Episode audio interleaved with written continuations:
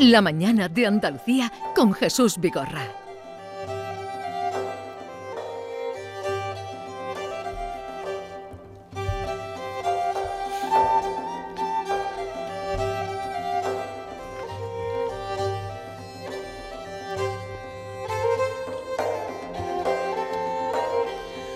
Once cinco minutos de la mañana, acometemos ya la última hora de la semana, la última hora del programa también, con la visita de Manuel Moleiro, que es presidente y fundador de Moleiro Editor.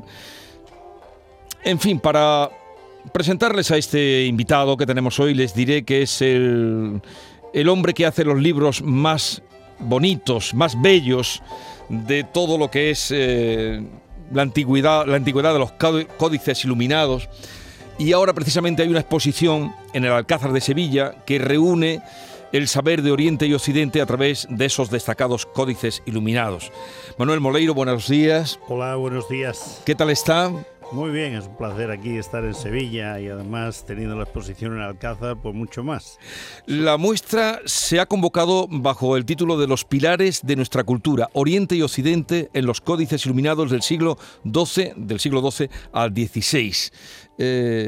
Sí, son los códices más importantes que marcaron la cultura tanto en el mundo oriental, digamos en el mundo musulmán, como en el mundo occidental, que digamos la cultura cristiana. Es una comparación de cómo iban unos y otros en un determinado, en esos momentos de la historia.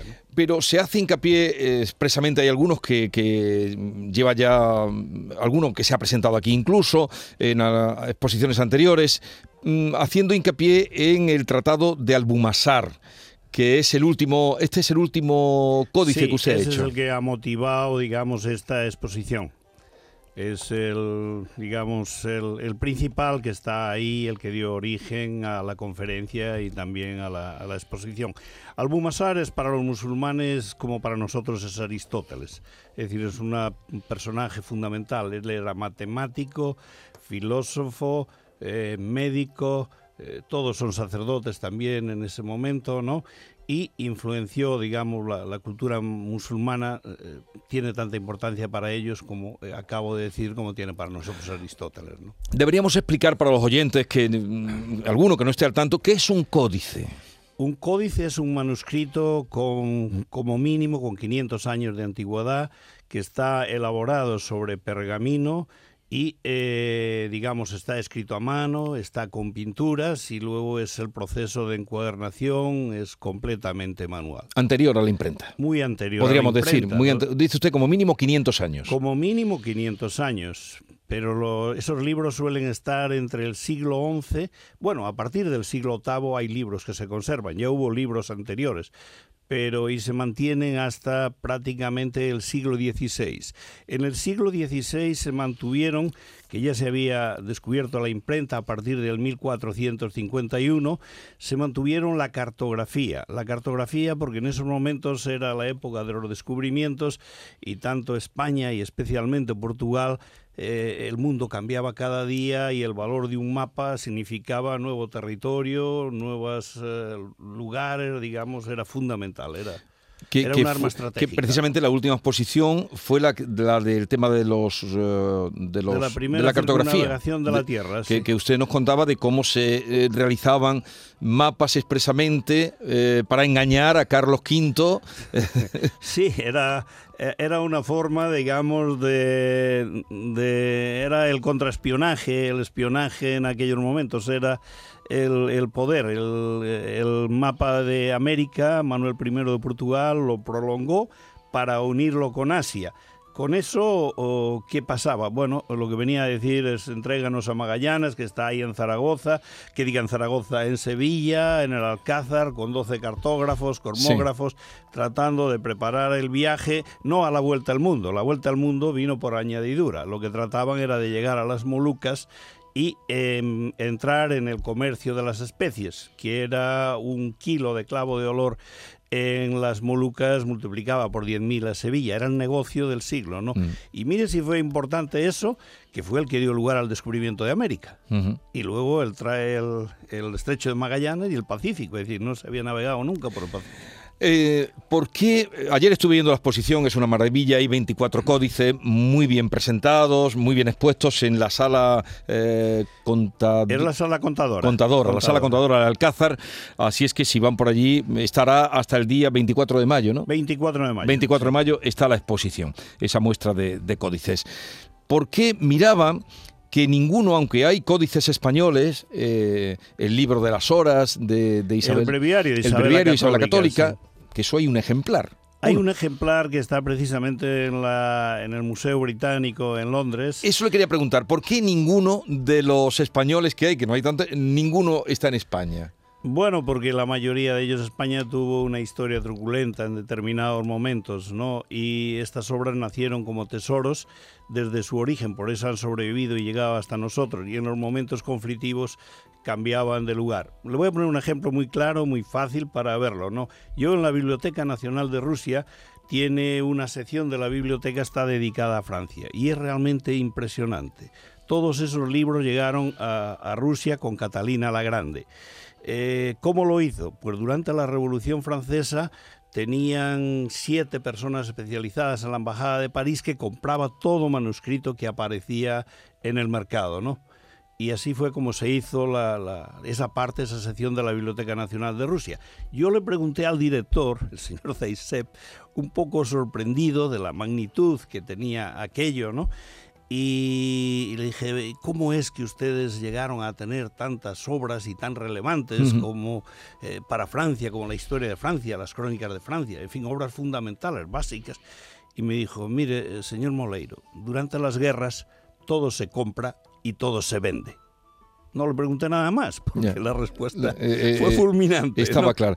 ¿Cómo viendo estos estas iluminaciones, porque era el nombre que reciben lo que son las, las pinturas, las miniaturas, las pinturas y dibujos y, el color.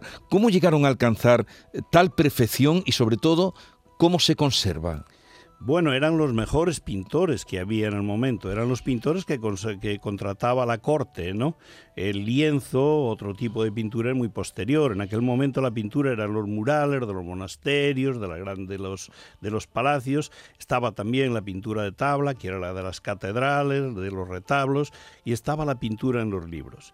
La pintura en los libros fue la pintura que mejor se conservó. La pintura en las paredes casi toda fue intervenida en determinados momentos por conservación.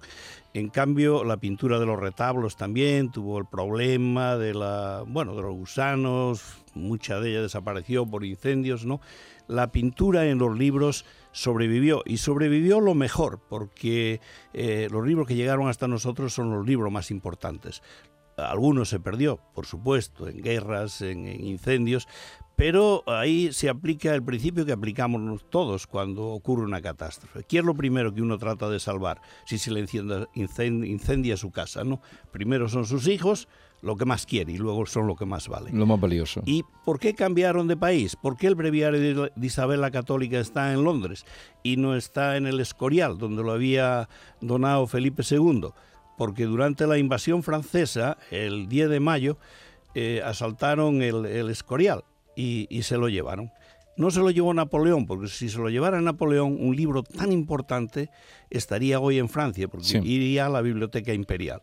Pero se lo debió llevar a un general de, de segunda categoría y en el año 1851, ya cuando él era una persona, digamos, civil, lo vendieron directamente al British Museum en Londres a través de un parlamentario que al mismo tiempo era también banquero. Es decir, que los tres manejes entre los parlamentarios, la banca... ¿Y, cómo a usted eh, lleva ya cincuenta y tantos, ¿no? Códices. Eh, sí, sí, 50 sí, sí. 52, 53, creo que son. Usted entra en los grandes, eh, en el British Museum, nos hablaba de, Rusia, nos hablaba en Francia, y a usted le dejan, porque tiene que trabajar allí, usted la copia casi original que hace la hace dentro de, del museo. Claro, la hago allí, la hago con cuatro o cinco del museo a mi lado. Vigilando continuamente. Claro, como toco el libro, qué hago, qué no hago, absolutamente todo, ¿no? Pero bueno, lo manejo yo mismo, los paso las páginas yo mismo. El único sitio donde no lo pude hacer fue en el Metropolitan de Nueva York que tenía una persona que cuando tenía que pasar la página, allí hice el Beato de Liébana, Ah, Beato de Liébana. el Códice de San Pedro de Cardeña, ¿no? Pues allí tenía un ayudante que me pasaba las páginas, le daba la vuelta a una, por delante, por detrás, pero en los otros sitios, total, porque es una relación de complicidad. Es decir, a la biblioteca le estoy haciendo un grandísimo favor porque en primer lugar le estoy eh, clonando el manuscrito y ellos cuando tienen que hacer una exposición usan el clon, no usan El el, de Moleiro. manuscrito original, el clon de Moleiro. el de Moleiro. Exactamente. En estos momentos se está anunciando a bombo y platillo una exposición que hay en la Biblioteca Nacional en Madrid, en la Sala Moliner, que es la exposición del Beato de Liébana, del Códice de Fernando I y Doña Sancha. Porque el pasado domingo, día 16, comenzó el año jubilar, el año santo Sí. jubilar lebaniego. ¿no? Pues, ¿qué hay allí? Allí está el ejemplar de Moleiro. Eso es lo que puede ver. Es que la, la- copia, no copia, el clon, no sé cuál es el, el nombre que hace, es idéntico a lo que usted está diciendo. Y, y este, el, el que ahora ha presentado, el Tratado de Albumasar, que ha dicho usted que era para lo- los árabes como nuestro Aristóteles, Sí, ¿no? como nuestro Aristóteles, Eh, mm, hay una importancia enorme de- del cielo, porque es trata de la astronomía, de los Bueno, signos zodiacales. Trata de la astronomía, la astrología. eh, se trataba de ver en la astronomía, en la conjunción de los astros, en su posición, se trataba de saber lo que iba a ocurrir, ¿no? Cuando había la declaración de una guerra, un matrimonio, eh, todo, ah, iban a operar a una persona, por ejemplo, no sé, tenía daño en la cabeza, pues el cuerpo humano estaba asociado a los signos del zodíaco.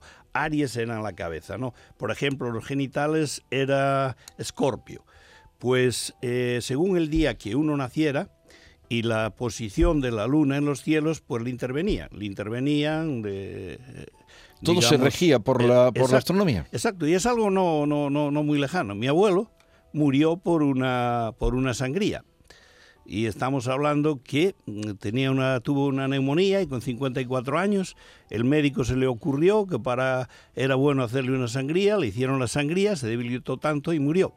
Y para mayor sorna, eh, pasados creo que cuatro meses, vino el médico, habló con mi padre y le dice, mira, si llega a ser hoy, tu padre ya no hubiera muerto, se acababa de descubrir la penicilina. Ujú.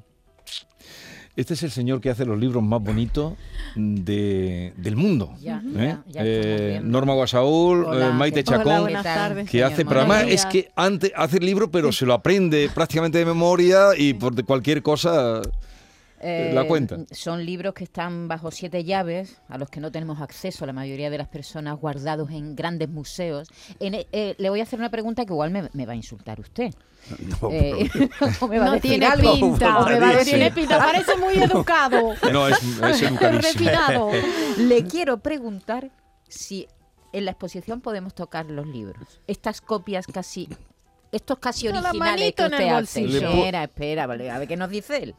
Le pueden enseñar el, el códice, sí, y con un poco de suerte puede pasar la página. Es una maqueta del, digamos, es un original, una copia, pero precisamente para enseñar. Para eso, ¿no? Para, Para que lo eso. para Exactamente, poder para acercarnos. poder verlo, Ujú. para poder Y- verlo. Y, otra cosa, eh, sus códices han aparecido en series de televisión, en Sí. cine, Sí. en películas de cine, ¿verdad? Sí. sí, bueno, mis códices han aparecido desde el nombre de la rosa, eh, los dos beatos, el beato de San Andrés de Arroyo y el beato de Fernando y Sancha, que aparece allí eh, Connery cuando está en la biblioteca rebuscando en los libros, ¿no?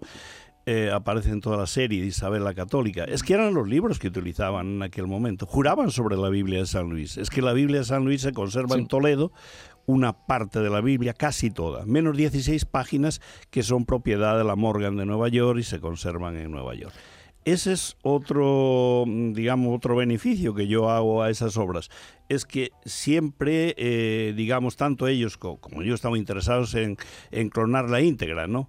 Adquiero el permiso con los americanos, voy hago allí las 16 páginas e hice en España el resto de la obra. El gobierno francés, que es un gobierno, un país relevante, ¿no? hizo una gran exposición sobre, al cumplirse los 800 años del nacimiento de San Luis. San Luis es el rey eh, por excelencia de Francia, ¿no? Pues, y comisariaba, dirigía esa exposición el Museo del Louvre. El libro que allí se expuso era la Biblia de San Luis, hecha por, por Manuel Moleiro. Esa es la- me dio mucho gusto y mucho placer que No, no, es que el gobierno francés. El porque- trabajo que hace es, eh, es, eh, Es un una buena inversión. único, ¿no? Es una buena inversión eh, comprar los libros de Moleiro. Bueno, yo creo que el que compra un libro de Moleiro tiene Digo un que lo hace tesoro. como inversión, que tiene un tesoro, claro. Tiene un tesoro. Es un tesoro para, para disfrutar él, para disfrutar sus hijos, para disfrutar sus nietos. Ese libro no va a desaparecer. Es decir, vendrán los nietos o vendrán los, los bisnietos y dirán, mira qué atrevido era el, el bisabuelo o tatarabuelo, qué cosas le gustaban, ¿no? Es decir, igual que sobrevivieron los originales, sobrevivirán los libros de Moleiro. Van como una herencia. Y qué bueno que es que a través de las películas eso se difunda y los niños ya sepan que hay ese tipo de libros y, y haya una- un, un- un diálogo ¿no? con ese tipo de, de- de arte. Antes hablaba que de un incendio primero los seres queridos y luego lo más valioso. ¿Qué salvaría usted de un incendio? De ahora, Eh, de, bueno, de su exposición. Depende de lo que, lo que tuviera allí, ¿no? En esta Primero exposición. sacaría a mis nietos si no estaban allí. Sí.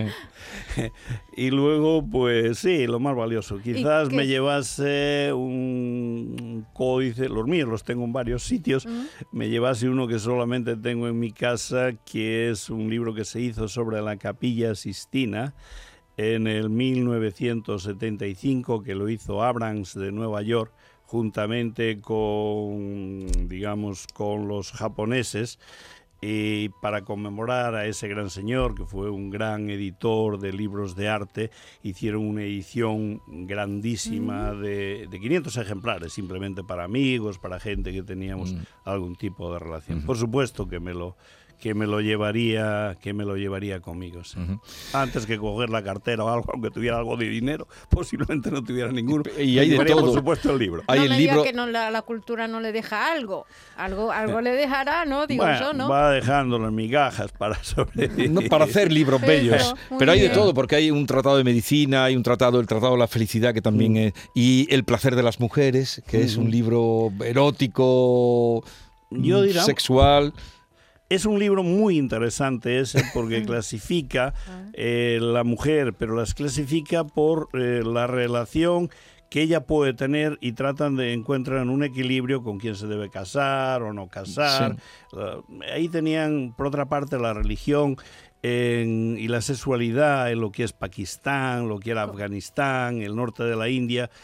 Eh, Pero que sorprende que esas conjunto, mujeres, ¿no? cómo están ahora de, de, eh, tapadas en la vestuario, Ya. cómo están eh, de restringidos todos sus derechos y ah, en cambio en ese libro aparecen eh, Sí, sí, desnudas. exactamente, aparecen desnudas, aparecen en distintas posiciones de actos sexuales. ¿no? Sí, sí, sí, Y sí. a veces no aparece solo una, sino aparecen dos o tres en el la mismo escenario, ¿no? ¿Y es de la misma época que el Kama Sutra? Eh, el Kama Sutra mm, realmente no es un libro en sí mismo. El Kama Sutra son un montón de distintas pinturas sobre actos sexuales que se llamó Kama Sutra, pero que están diseminados. Este es un, un libro, un compendio. Son en esa época, digamos, se mueven todas estas, todo Pues- ese tipo de libros. Hasta el día 24 en, la, en el Alcázar de Sevilla pueden contemplar estas eh, joyas, estas maravillas que hace Manuel Moleiro, al que conocemos y al que eh, siempre disfrutamos charlando con él por su pasión que pone en, en este trabajo que él tiene, que él se ha buscado a partir del Beato de Líbana, que fue el primero que clonó, ¿no? Sí, el Beato Fernández Sánchez fue el primero que, que cloné y la verdad que me da una gran eh, satisfacción el que se exponga en la Biblioteca Nacional de Madrid porque ahí comencé yo con ese libro. Y- Porque continué, creo, no sé si me iba a preguntar eso, ¿no? Porque fue tal éxito y fue tal el reconocimiento, ¿no? Que el Times escribió un artículo dándome, el, eh, digamos, el artículo se, tra- se trataba el arte de la perfección, ¿no? Luego salió en el Herald Tribune, salió en el Le Monde, Le Figaro, tuvo una gran repercusión internacional en todos los en Sí. todos los lados, ¿no? La gente se quedaba asombrada y está claro. ¿Y, y antes a qué se dedicaba usted, antes de Bueno, yo, yo antes de empezar con los libros ya empecé con los libros en la universidad. Yo he Ajá. estudiado periodismo. Lo que pasa es que yo soy de un pueblo de Orense y en- muy pobres todos en Orense en aquellos momentos y yo me vine a estudiar a la Universidad de Barcelona. ¿no? Yo lo que quería estudiar era cinematografía. Es decir, era, no tenía nada que ver con, Con lo que este tipo de cosas. ¿no? Eh, ¿Qué ocurrió? Eh, me matriculé en cinematografía y empezaba también en televisión. Pero en aquellos momentos había el conflicto este de Cataluña, Madrid, tal, era el año, los últimos años de Franco, 75, y la universidad de, digamos, de periodismo eh, se acababa de crear por un decreto del Franco en el mes de, a finales de septiembre, que necesitaban una universidad, porque antes era la escuela de la iglesia la que controlaba a los periodistas. La escuela de la iglesia la que controlaba a los periodistas. Sí, exactamente, sí. Y entonces, al, eh, por esa historia, en primer lugar iba a funcionar solamente en Barcelona, de tipo experimental pero llegó el mes de octubre y dijeron, ¿cómo va a tener esto Barcelona y no tenerlo Madrid? ¿Qué pasó? Quitaron cinematografía y quitaron publicidad y quitaron eh, televisión de Barcelona, todo eso se fue solamente a Madrid y en Barcelona quedó periodismo. Yo pedí el traslado a Madrid pero en aquel momento era tan importante allí el PSUC, el eh, Partido Comunista, estaba todo muy complicado y me lo denegaron, ¿no? Entonces eh, me vi obligado a, a hacer periodismo, lo hice en cinematografía, pero ya a posteriori una vida mm, intensa y vivida. Eh, señor Moleiro, felicidades por los trabajos que logra, gracias por la visita y eh, a todos ustedes, si pueden, vayan a ver la exposición que estará hasta el día 24 en una sala preciosa en el Alcázar. 24 de mayo. Hasta el 24 de mayo en el Alcázar de Sevilla.